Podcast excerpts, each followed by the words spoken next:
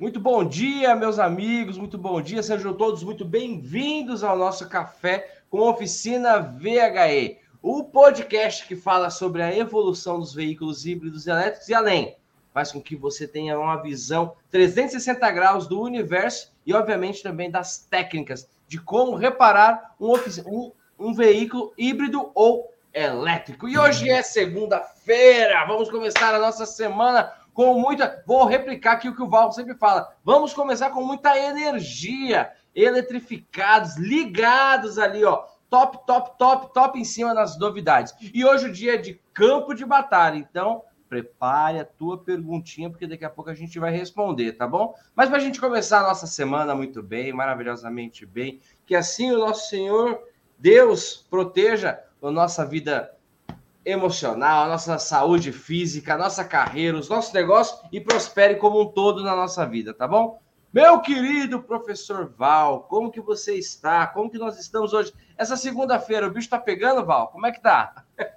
Ô, Francisco, tudo bem, querido? Muito bom dia, muito bom dia a todos que estão nos ouvindo e nos assistindo. Bom dia com energia, bom dia com alegria, bom dia com muita tecnologia e muitas novidades, porque o mundo da eletrificação a cada dia está crescendo mais, né? E com novidades maravilhosas. Grandes empresas estão se mobilizando, né? E aquecendo o mercado de veículos híbridos e elétricos aqui no Brasil.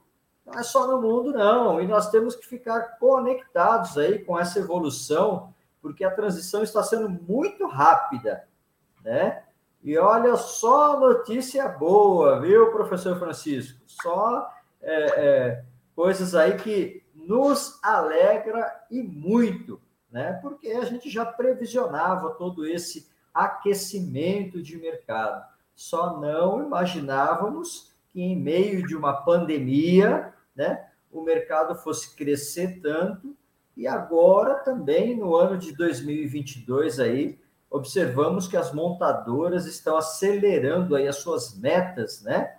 E era previsionado para 2030, caiu para 2028, de 2028 caiu para 2025. Então, estamos tendo aí um avanço de um portfólio gigante aí de vários modelos de híbridos elétricos que serão dispostos no mercado brasileiro este ano e o ano que vem, ok? Em 2025, o mercado já vai estar aí é, num crescimento maravilhoso, ok? Então, o momento é agora. Val, eu lembro de quando, eu lembro em um momento, no ano passado, no começo do ano passado, você trouxe essa notícia falando sobre o equilíbrio. E, pessoal, enquanto eu vou falando aqui, coloque tua pergunta. Hoje é campo de batalha. Por que, que hoje é campo de batalha? A gente faz na segunda-feira e na sexta. Segunda-feira, vocês fazem a pergunta e eu sei que vai sobrar pergunta que não vai dar para responder aqui no nosso café. E tá tudo bem. Então, Aí a gente pega, passa a semana inteira com a nossa programação. Na sexta-feira a gente abre o campo de batalha de novo. E aí a gente vai passar dois dias sem, sem assim, sem o café, que é sábado e domingo. E aí eu sei que aí acumula perguntas da sexta-feira também, surgem novas dúvidas, e aí segunda, estrategicamente, nós fazemos de novo. Então, a estratégia. Segunda e sexta é pergunta de campo de batalha. Então, mande sua pergunta aqui pra gente. Tá bom? Daqui a pouco eu vou saudar os meus queridos amigos aqui que já estão chegando. Ó, só gente boa. Aqui tem pró, aqui tem gente que ainda não é pró, mas que vai virar pró. Se você ainda não sabe o que é ser pró, rapaz, ser pró é o melhor dos mundos. Tá bom? então prepare tua pergunta aqui, tá? Bom, Val, é, quando você falou isso, eu lembro em um evento, um dos eventos do ano passado, né? Você pegou e falou sobre essa, esse previsionamento de 2025. Está equiparado o valor e 2027. E é óbvio que a gente entende, a gente entende isso por uma questão de demanda de mercado. Vai chegar a quantidade de veículos, está chegando, está chegando, está chegando, e vai rolar, tem, é, é, é, vai, vai equilibrar, demanda, é, é a, lei, a lei universal do mercado, né? Demanda e oferta, ou oferta e demanda. Quanto mais tem, mais vende. E se tem muito, vai diminuir o valor. E esse ano de 2022 ele começou muito forte, mas muito forte, né? Nós estamos em março, porém janeiro veio com notícias todos os dias, todos os dias. Você vem aqui, coloca lá nas fontes de, de pesquisa, no, no na, na, nas, nas reportagens, enfim, né, nos grandes, nas grandes comunicações do Brasil. Estou falando do Brasil, gente, porque na Europa e nos Estados Unidos já é muito comum. É muito comum, é até estranho, né? A gente sente até um pouco estranho, né, Val? Porque no evento né, Experience Electric, a gente foi aquele Tesla que a gente viu, que a gente tirou foto, que a gente, a gente ligou aquele Tesla que abre as, abre as portas, parece uma gaivota. É, extremamente cobiçado, extremamente. Ele era o xodó do. do para mim era o Peugeot, mas lá naquele momento o, o xodó era o Tesla, né? Todo mundo ali louco pelo Tesla. E quando eu vejo um amigo que está lá nos Estados Unidos falar que Tesla é que nem Onix, eu falo: caraca, velho. Então o negócio chegou, não tem mais essa, é só uma questão de tempo. Então, eu acho o ano, o ano de 2022 um ano extremamente assim divisor de águas nesse sentido de mercado, uma avalanche, né? A chegada de grandes empresas para o Brasil, esse grande movimento, e tem galera que está dormindo no ponto, não é não, Val? Pois é, Francisco, só que a nossa família Flex Company, né? Os nossos alunos pró recebem aí informações constantemente, não é? E já Todo sabem, dia. e já sabem o que está acontecendo no mercado, né? A importância que nós falamos de sempre estarmos juntos, estarmos unidos, ok? Aprendermos juntos, evoluirmos juntos, né? Então, tudo isso, o, os nossos alunos já estão conectados, recebem informações diárias, né? estão vendo a transição que está acontecendo, é, não apenas no mundo, como aqui no, no, Brasil também, ok? E as coisas estão acontecendo. Total, total. Bom, vamos começar aqui nossa rodada de perguntas, mas antes eu quero saudar os meus amigos Wagner Melo, Márcio Salvador, Ricardo Santos, Edson Ferreira, o Tito, fala Tito, o Robert Diamond, o Marcos Mack, o Alexander fala, ó, bom dia, Leões, bom dia, Leão, bom dia, Leô. Galera tá aqui, ó, a Melissa já tá aqui, a, a nossa querida aluna já tá aqui também, a Eliane, quem mais? Deixa eu ver, o Alan, Luciane, perdão, Luciane já tá aqui, Carlos Nóbrega, o Márcio Gomes, o Jefferson, o Jackson, o Neudson, o Genival, muito legal, muito legal. Venice Garage. É, deve ser a empresa dele, Venice. O Márcio. Bom, vamos de pergunta. O Alexandre, Ricardo. Fala, Alexandre. Sejam bem-vindos. Pessoal, vamos lá. Val, deixa eu pegar aqui a pergunta do nosso querido aluno. Deixa eu ver. Aluno ou não aluno, eu não lembro agora. Deixa eu ver. Mas se não for aluno e se for, tá tudo bem. O café é para isso mesmo. Do Ricardo Sales. Fala, Ricardão, tudo bem? Olha a pergunta do Ricardo. É pergunta de de, de, de curiosidade, pergunta específica. Ó, eu não conheço. Existe alguma refrigeração a ar para evitar o superaquecimento das baterias? Ó, quando ele fala isso, eu subentendo que ele entende que existe ali o líquido refrigerante, como o Val já ensinou aqui para gente. Né? Existe, Val, alguma espécie de refrigeração a ar para evitar o superaquecimento das baterias? Sim, existem baterias que, ao invés de ter arrefecimento líquido, ela tem arrefecimento a ar, ok? Mas tudo depende muito da composição das baterias, sem dúvida nenhuma. Né? Um grande exemplo aqui no Brasil é a linha Toyota. Os modelos híbridos da Toyota são refrigerados a ar, ok? Porém, eles têm um sistema de arrefecimento líquido, né? Nos módulos, ok? Nos inversores. Essa aí é uma arquitetura específica da Toyota. Por isso que devemos entender como cada veículo foi construído. Bom? Muito bom, muito bom, muito bom. Vamos lá, tem uma pergunta aqui, deixa eu ver, do meu querido Gerinaldo. Gerinaldo, vamos lá. Bom dia, Francisco. Val, estou com o Corolla Prius 2016, apresentando. Opa, mexeu aqui minha tela. Peraí, peraí, peraí, peraí. Estou com o Corolla Prius é, apresent... 2016, Val, apresentando falha no relé do ABS. Este relé não está na caixa de distribuição? Qual a posição deste relé? Pois é, Francisco, boa pergunta. Isso aí eu não sei responder, tá? Porque a Porque gente. Isso é na parte da combustão. É, exatamente. Essa aí é reparação tradicional, né? Geralmente, quando dá problema de ABS, eu nem olho o carro, eu já, já chamo lá um parceiro especialista para ele poder reparar o veículo, né? O nosso, a nossa expertise aí é, é na área do conjunto motriz elétrico, né? Nem motor a combustão nós estamos trabalhando mais, e isso há muito tempo. né? Então, infelizmente, eu vou ficar devendo essa dica aí. Não sei informar, tá bom? É isso. E nós temos um recorde. Nós temos aqui um tabu. O Val nunca ficou devendo uma resposta do, de VHE. Mas do combustão, aqui ficou. Gerinaldo, meu querido, eu acho que você vai ter que procurar uma outra fonte aqui, mas eu entendi, porque se trata de um veículo híbrido, mas a, a parte a combustão, ela é tradicional, né? Ela tanto de um veículo, tanto do Prius como de um outro veículo que não tenha, não seja eletrificado, também vai ser ali a mesma situação, a mesma questão, tá bom? Mas obrigado pela tua pergunta. Infelizmente, a gente não pode, não, não conseguimos responder ela aqui. Deixa eu ver aqui outra pergunta. Vamos lá, vamos lá. O Vênis falou: Eu sou o Hugo. Fala, Hugo! que o Hugo colocou o nome, eu acho que é o nome da, da, da, da oficina dele. Vênis Garagem. Muito, muito hardcore, muito forte. Vamos lá. Aqui eu tenho o meu querido Paulinho. Deixa eu ver, Paulo Marcos. Bom dia, professor Francisco, professor Val, Paulinho de Jacobina.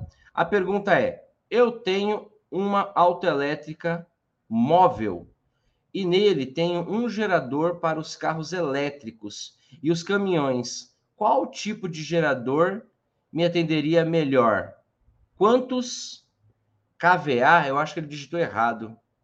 Não sei se é KVA, mas, mas ele colocou quantos alguma coisa. Eu não sei o que, que é, Val. Ele colocou a sigla KVA, mas eu acho que foi um erro de digitação. Né? Mas existe algum tipo, Val, de, de gerador que atenderia ele melhor? Existe alguma especificação? Eu, particularmente, não sei. Pois é. é bom, primeiramente, eu acho que a, a pergunta não foi formulada corretamente. Né? Ele deve ter uma oficina móvel para fazer é. atendimento na rua, ok? é, existem alguns aspectos que nós temos que tomar, tomar cuidado, né? É, gerador a combustão é incompatível com a filosofia do carro elétrico, ok? né? Esse é o primeiro aspecto, né? E, e até tem alguns colegas que têm caminhões, falam, ah, eu vou comprar um gerador para deixar na, na, na garagem que se acontecer alguma coisa, eu disse a ele, não vai acontecer, você não vai ter pane seca. É esse Sim. o primeiro, é esse o primeiro aspecto. Né? Você não tem a pane seca. Então, é, não, não há necessidade de investir nisso. Segundo, que as seguradoras, né, aqui no Brasil, a Porto Seguro já tem o Power Bank, né, que você faz a transferência de carga, ok? Do power bank para o veículo. E você dá lá uma, uma pequena carga, vamos dizer assim, para que você possa se locomover. Só que até agora, é, tudo indica aí, pelo que eu, eu fiquei sabendo pelos funcionários da, da Porto Seguro, até agora eles não utilizaram, né? Porque o pessoal que está aí, os utilizadores de veículos elétricos, tem aí uma tecnologia de ponta embarcada, né, que vai te oferecer aí é, é, várias informações para você não ficar com pane seca, né? E toda vez que a bateria vai se esgotando, os módulos eletrônicos eles vão desabilitando, né? Alguns periféricos que são consumidores de energia, né? Como, por exemplo, o ar-condicionado, o som do carro. Então, ele vai bloqueando para é, poder é, economizar energia, não gastar energia de um aspecto geral, né?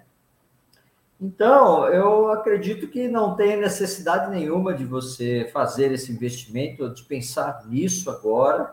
Né? Outras empresas estão trazendo vários power bank para cá. Né? Depende o tipo de cliente que você vai atender, né? a potência da bateria que ele tem no carro, ok?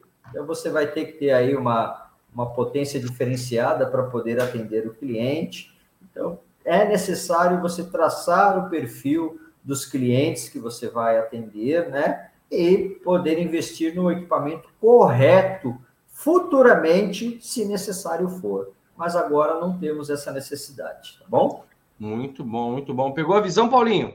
Pegou? Se você já tem, tá tudo bem, mas se for o caso de você ir investir aí, mas é isso mesmo que o Val falou, entendeu? Provavelmente o Paulinho colocou tem uma autoelétrica móvel, né? Uma, uma oficina móvel que hoje é bem comum também, certo? Pessoal, antes de eu ir para a próxima pergunta, vamos fazer o seguinte: ritual é muito bom. Por que, que ritual é bom? Porque ele gera disciplina na gente, né? É, sempre que você coloca ali um rito, um ritual para você estudar, um ritual para você cuidar da sua saúde física, um ritual para você colocar ali dentro do seu trabalho. Quando a gente cria rituais, nós somos mais produtivos. E agora eu vou fazer um ritual que eu faço constantemente aqui. Antes da gente ir para a nossa próxima pergunta, você vai compartilhar e curtir aqui a nossa transmissão. Você vai lá e vai colocar lá, vai dar um like, se você estiver pelo YouTube, ou ali se você estiver pelo Facebook, um joinha, um coraçãozinho, um... você se expressa da forma que você se sentir melhor. Você vai curtir, curtiu? Agora você vai compartilhar, vai levar essa transmissão aqui lá para aquele grupo de WhatsApp de reparador, o grupo de WhatsApp dos seus colegas de trabalho, grupo de WhatsApp de, enfim, da tua empresa. Você vai mandar lá e vai falar: ó, vem assistir aqui. Para de ficar vendo besteirinha aí na internet, rapaz. Vem aqui tomar um café com a gente. Faça esse convite agora, tá bom? É um pedido do teu amigo querido Francisco, certo? Então vamos lá. Fez?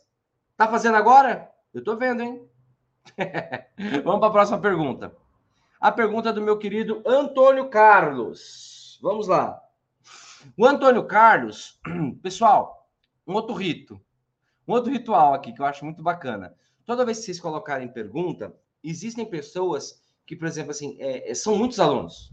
E eu não vou lembrar, por exemplo, o Antônio Carlos. Eu não lembro agora, eu tenho vários alunos chamados Antônio. Eu não sei se esse Antônio Carlos aqui, ele já é pró não tem problema se a pergunta for de um pró ou for de quem não é pró. Não tem problema. Mas coloca a tua cidade para a gente aí homenagear, fazer uma homenagem. Entendeu? Que nem o Paulinho colocou aqui. Paulinho de Jacobina, Bahia, Terra Boa. Entendeu? Então coloca aqui para gente, tá? Francisco, é obrigado? Não, não é obrigado, mas é uma forma da gente homenagear aí a tua região, a tua cidade, o teu estado, tá bom? Ou o teu país, porque nós temos alunos aqui de outros países também, tá bom? Então vamos lá. O Antônio fez a seguinte pergunta. Vocês estão compartilhando, pessoal? Eu não estou vendo subir ali, não, hein? Vamos lá, vamos compartilhar. É... Professores, cada pack de bateria atinge quantos? Ele colocou VT, mas deve ser volts. E qual a ferramenta apropriada para testar individual? Testá-la individual. Eu acho que foi aqui na. Às vezes no celular a gente digita meio que sai meio assim, mas mais ou menos isso, Val. É, é, professores, cada pack de bateria atinge quantos volts? Né? E qual é a ferramenta apropriada e para testar individual? Simule aí, Val. Alucina aí na tua Não, mente. Eu, é, eu, eu entendi, eu entendi. Entendi Entendeu? a pergunta dele, sim. É, vamos, vamos é, falar aí dos, dos, híbridos leves que nós temos aqui no Brasil, assim como foi citado aí a questão do Toyota, né? Sim. E aí nós temos níveis diferentes de voltagem, obviamente, do híbrido para o puro elétrico, né? Mas vamos, a gente trabalha na seguinte faixa, né? Falando aí de, de Toyota Prius, de Ford Fusion, sempre em torno de 200 volts, né? Existem gerações de baterias diferentes, então tem essa variaçãozinha, às vezes 210 volts, né? Às vezes 198, ok? Então, temos aí uma, uma variação de nível de trabalho, tá? É, mas a gente é, considera o seguinte, de híbrido, né? Considerando de híbrido, a partir de 200 volts são os níveis de tensão que você tem, né? até o puramente elétrico, onde nós atingimos aí hoje no mercado brasileiro 800 volts, né? E aí você tem uma série de modelos que trabalham com a voltagem mais baixa, com a corrente um pouquinho mais alta, né? Aí depende muito do projeto de cada montadora, ok? Logicamente que para você fazer aí um reparo de bateria e medir as células individualmente, né? Se você for aí um, um especialista em bateria, o primeiro equipamento que você vai ter que ter, que é o de praxe, é o multímetro né? Onde nós fazemos aí a leitura de várias grandezas elétricas, tensão, corrente, obviamente, né? Também, ok? O, o multímetro já tem voltímetro e amperímetro junto, conjugado, isso é importante, né? E também o pessoal utiliza megômetro, né? Para poder ver como é que está aí a, a resistividade do encapsulamento da bateria, ok? Então, é, geralmente são esses dois aparelhos que nós utilizamos para diagnóstico, né? E existe a estação de carga e balanceamento das baterias, né? Que aí já é para você equalizar as células individualmente, ok? Caso você não tenha uma estação, a gente trabalha individualmente com uma fonte chaveada, né? Que você vai obter aí um resultado melhor, lógico, de uma maneira mais trabalhosa, sem dúvida nenhuma. Resultado melhor, não, resultado igual, tá? É, de uma maneira mais trabalhosa, sem dúvida nenhuma, mas nós temos que trabalhar com os recursos que temos na mão. Porém, sempre com segurança e conhecimento.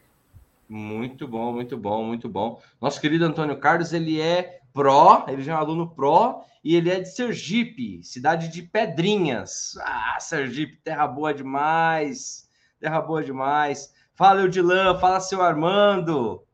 Ó a galera chegando aqui, ó. Fala, Jefferson, tudo bom? Jefferson, ó o comentário do Jefferson. Pessoal, enquanto eu leio o comentário do Jefferson aqui, vamos vamos botando nossas perguntas aqui. A gente ainda tem tempo aqui para responder, hein? Aproveita, bota a tua pergunta. Olha o que o Jefferson colocou. Acho legal essas manifestações, né? Vai, Francisco. Vamos, já vamos pensando em um curso superior, como transformar a Flex Company em curso superior. Olha o Jefferson. Jefferson, a Flex Company, ela já é um polo de ensino acadêmico, ensino superior, né? Um polo de uma outra instituição, mas isso que você colocou aqui, Jefferson, é que eu não posso ficar dando muitos detalhes, mas quem sabe? Quem sabe? Quem sabe, Jefferson? Vou deixar uma pulguinha aqui atrás na orelha de você. É, Francisco, só podemos falar uma coisa para eles, né? Principalmente para quem é pró. Prepare-se, porque o melhor está por vir, ok? Teremos aí uma virada de chave agora esse ano que vocês vão gostar e muito. Prepare-se, a palavra certa, o Val responde. Prepare-se. Mas, Jefferson, muito obrigado. Quando eu vejo um aluno que é pró, é, é, com, essa, com esse desejo, com essa ânsia de evolução, né, eu acho muito louco, porque significa né, que, que ele está conseguindo enxergar. Enxergar tanto o mercado, tanto de operação, quanto de educação também, tá bom? O Alan David colocou: os prós são os melhores. Aí, Alan, muito legal, muito legal, muito legal. Ó, o Ragnar, Ragnar é nosso aluno. Eudilan, ele colocou: o esquema elétrico do veículo vai ajudar o rapaz do Prius aí, certeza. Olha aí, nossa galera aqui responde tudo. O Márcio também respondeu, o rapaz que perguntou sobre é, refrigeração a ar. Vou pegar uma pergunta aqui. Luiz Carlos Rodrigues. Fala, Luiz, tudo bem com você? Obrigado pela pergunta, meu querido. Vamos lá. Bom dia, senhores mestres. Bom dia, Luiz. A pergunta é: eu sei que nós estamos no caminho certo. Aí você já acertou, Luiz. Você já começou o dia acertando. Isso eu não tenho dúvida. Porque estou vendo veículos elétricos já andando nas ruas por onde eu também estou andando. E as escolas Senai já estão com cursos abertos. A tendência das empresas será ter pontos de carregamento de baterias dentro dos seus pátios e os veículos já sairão abastecidos e suas próprias oficinas especializadas? Eu não sei se ele colocou como uma afirmação ou como uma pergunta. Eu coloquei em forma de pergunta para validar aqui o que ele falou aqui está dentro. Val, é, as bater, é, as, ó, as, a tendência das empresas será ter pontos de carregamento de baterias dentro dos seus pátios e os veículos já sairão abastecidos em suas próprias oficinas especializadas? E aí, Val? Pois é, então, ele está completa, completamente correto, né? Que nem diz o Francisco, o SARA dele foi ativado. Eu acho que agora ele anda na rua, assim como eu só vejo Kombi na rua, ele só vê carro elétrico. é isso mesmo. É isso mesmo. Agora, Val, em todo okay. shopping que a gente vai, por exemplo, ontem eu fui, ontem eu fui andar de kart com, com os meus filhos.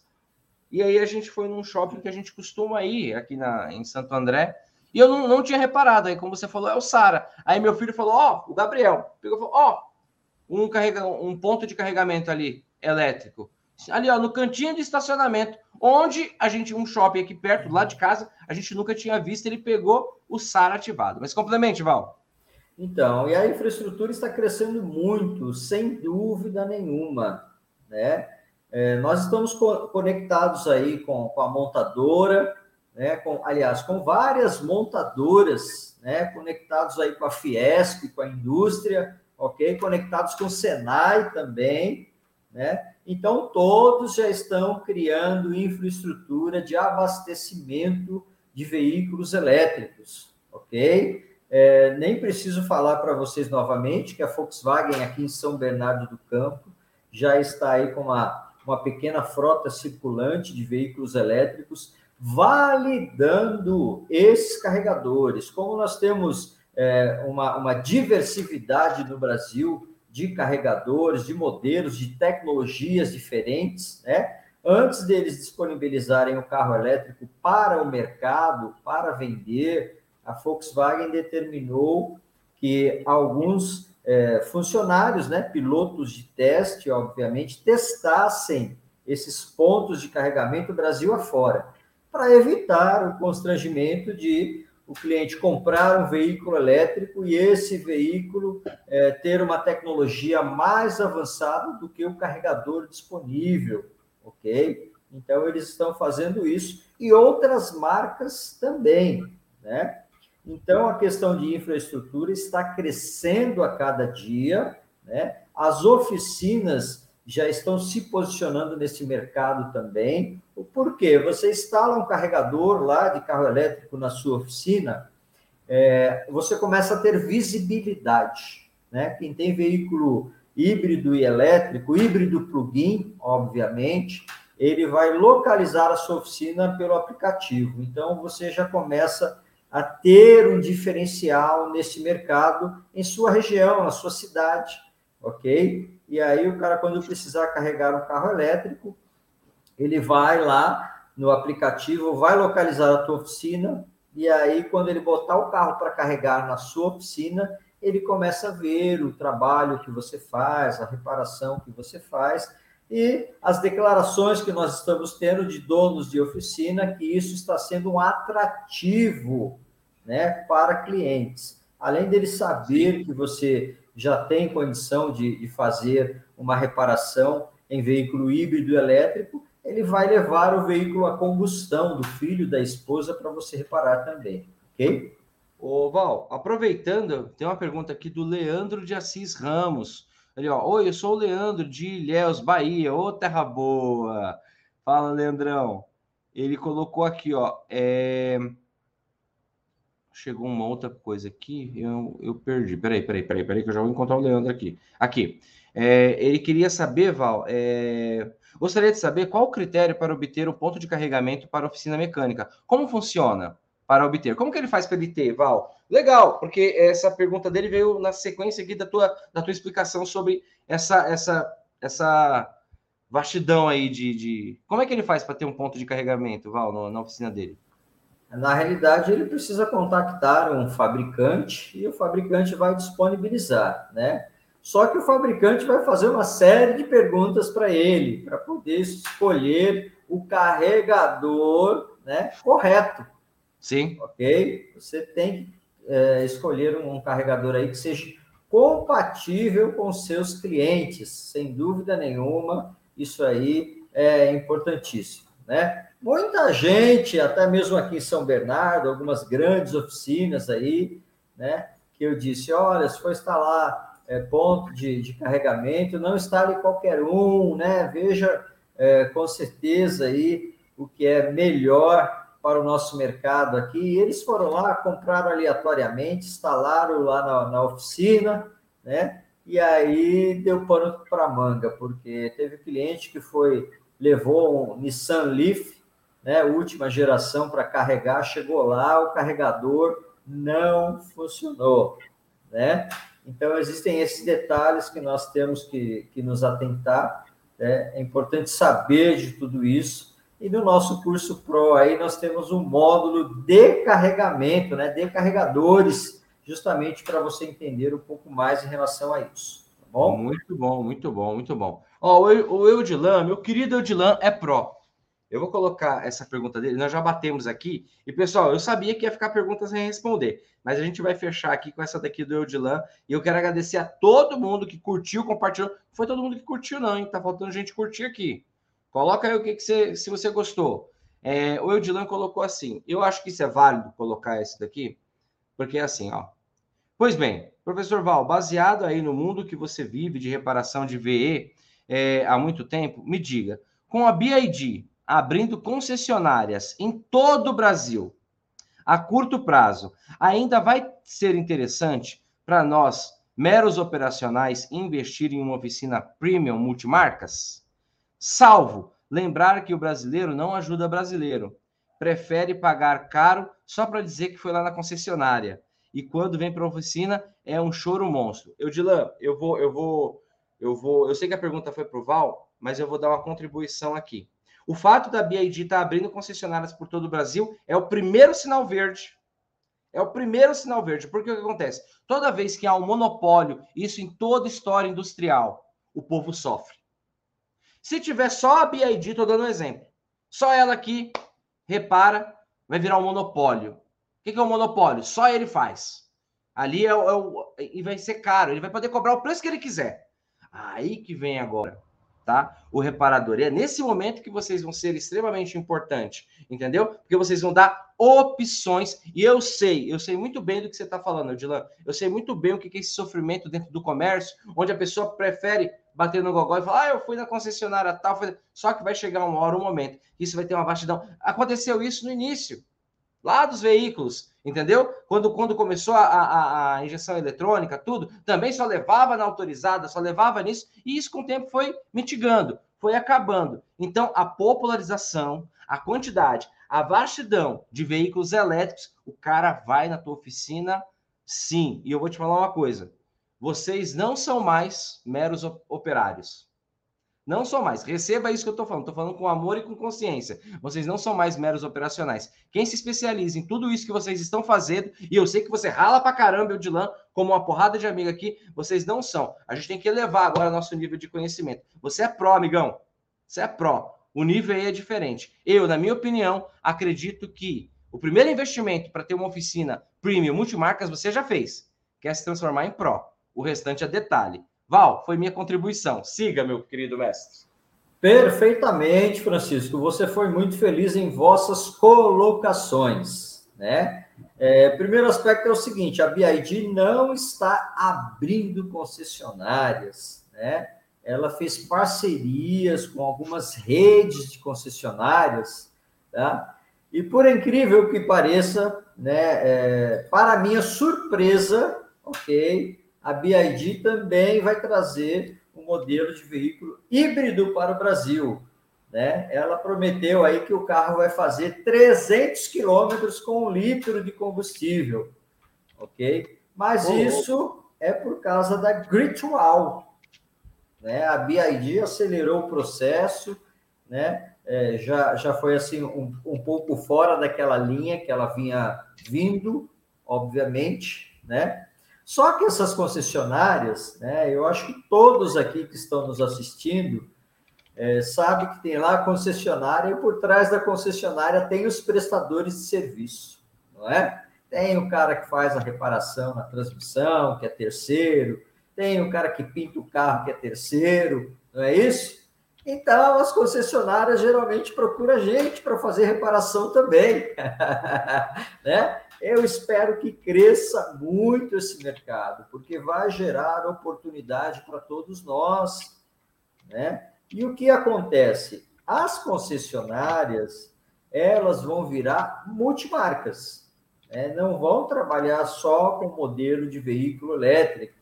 Basicamente, é o que aconteceu na, nessa parceria que a BID fez aí, eu acho que foi com, oito redes concessionárias aqui no Brasil. É, então, a tendência é virar multimarca e trabalhar com híbrido e elétrico. Né? Mas a BID deu esse passo justamente porque ela pesquisou, né? isso eu estou falando para você, uma realidade aqui de São Paulo, não sei o restante do Brasil. Ela pesquisou as oficinas que teriam capacidade para trabalhar com veículo híbrido elétrico. Né? Infelizmente, infelizmente, ela falou: ó, não vamos ter outra alternativa a não ser fechar com rede de concessionária. Né? Lamentavelmente, é isso que aconteceu. Né? Só que eles estão acelerando a eletrificação, eles não poderiam esperar. Né? Então, é, o mercado está mudando, está mudando muito rápido. Nós vamos ver aí as, as gigantes chinesas, né? A Gritwall e a BID aqui disputando o mercado brasileiro e quem ganha com, todo, com tudo isso somos nós e somos os, e os consumidores também, ok?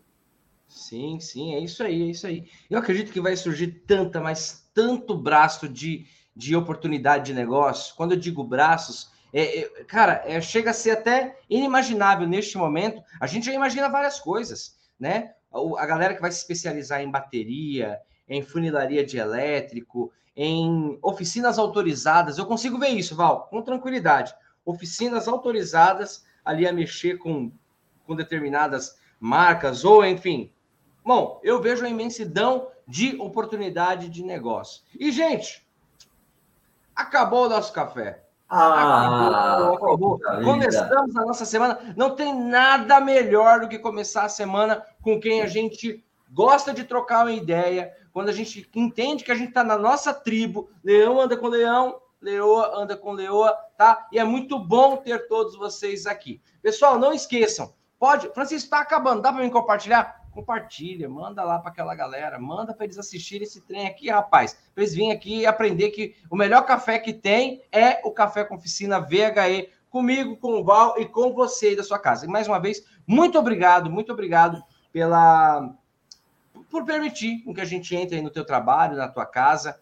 Eh, no teu translado aí para o teu trabalho, entendeu? Muito obrigado pelas participações, cada vez vocês estão mais ativos. Não deu para responder todas as perguntas, como sempre, e tá tudo bem. Sexta-feira a gente volta a responder, tá bom? E amanhã tem mais café às 8 horas em ponto aqui. Você pode assistir pelo YouTube, Facebook e depois ouvir pelo Spotify quando você, pô, tô com dúvida, vou ouvir, vou colocar ali, vou estar tá trabalhando, vou estar tá ouvindo. Então, Val, se despede da galera e vamos que vamos. Galera, foi um prazer imenso estar aqui com vocês, ok? Não percam amanhã o nosso café com oficina e nos ajude a compartilhar, disseminar essas informações, porque é muito importante. Que Deus abençoe o seu dia e aguardamos vocês aqui amanhã no mesmo horário. Um forte abraço. Valeu, galera. Fica com Deus. Até amanhã.